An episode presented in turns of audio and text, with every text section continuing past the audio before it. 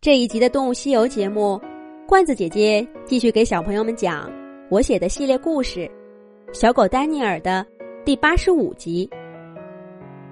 一阵轰隆声过后，飞机缓缓飞到云朵上空的平流层，机舱里的轰鸣声变小，也不再摇摇晃晃的。前方的人类机舱里传来工作人员。踢踢踏踏的脚步声，夹杂着礼貌的问候语。动物们在的有氧舱最角落里，一只长毛猫打着哈欠说：“喵，每次都是这一套。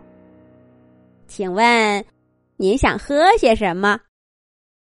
请问您想吃些什么？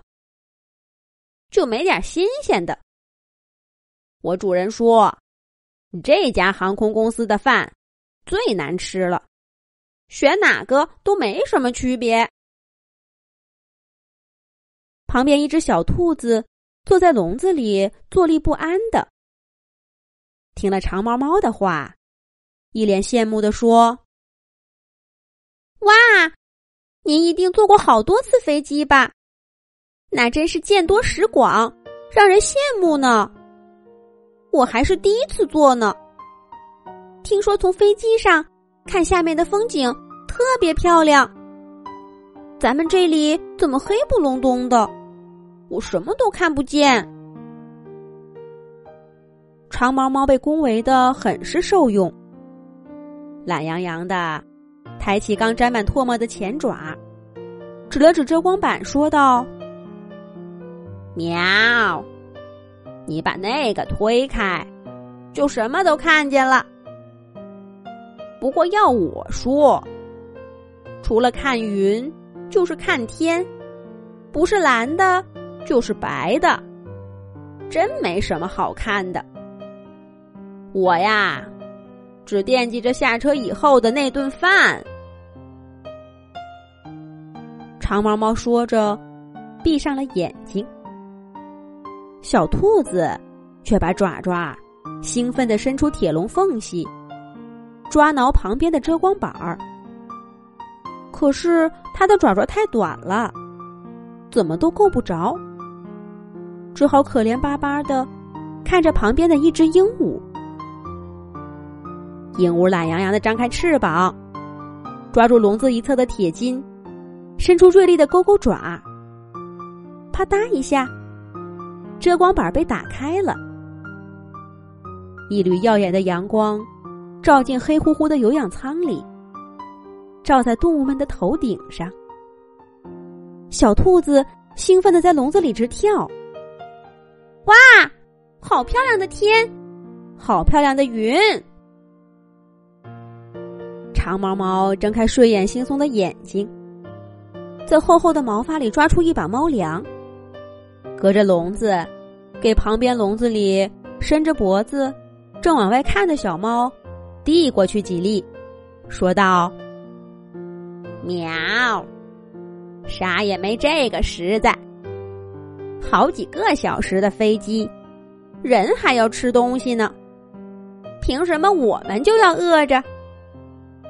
那风景，第一次看，第二次看。”看到第十次，保准你看了就想吐。长毛猫一边说，一边把猫粮丢进嘴里，嚼得咯嘣咯嘣直响，脸上露出陶醉的神情。忽然，长毛猫眼睛一转，看向丹尼尔：“喂，小狗。”说说吧，你骗过了人类，我们可都看在眼里了。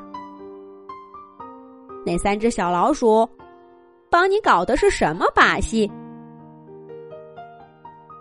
长毛猫这么一问，整个机舱里所有动物都看向了丹尼尔，连第一次坐飞机兴奋不已的小兔子都安静下来。丹尼尔他们做的事儿，确实太不寻常了。窗外的风景根本就比不上。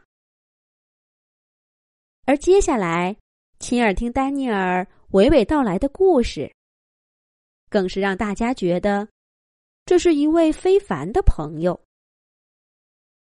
小兔子听的，一会儿惊呼，一会儿落泪，一会儿隔着笼子说：“丹尼尔，要不是有这个笼子隔着，我真想过去抱抱你。你，你是我的偶像。”角落里，一只上年纪的狗，蹭了蹭眼角的泪珠，说：“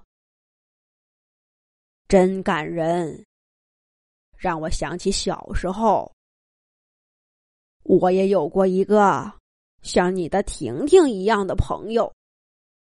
说起来，我们分别了快十年了，只是我不像你那么勇敢。”只好选择在岁月里慢慢忘记他。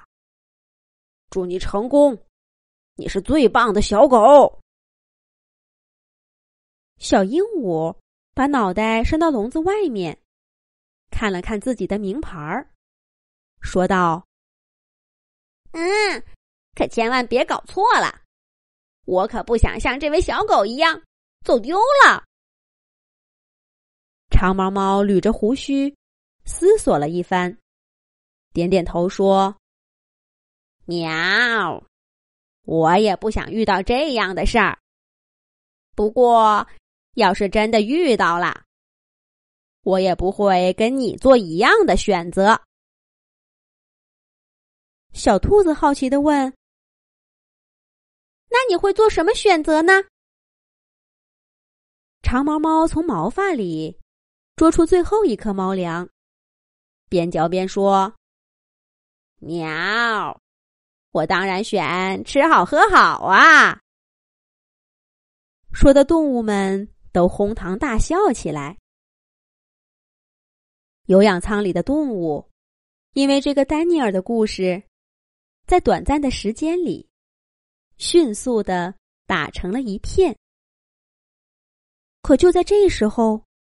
一直平稳飞行的飞机，忽然猛地抖动了一下，出什么事儿了呢？下一集讲。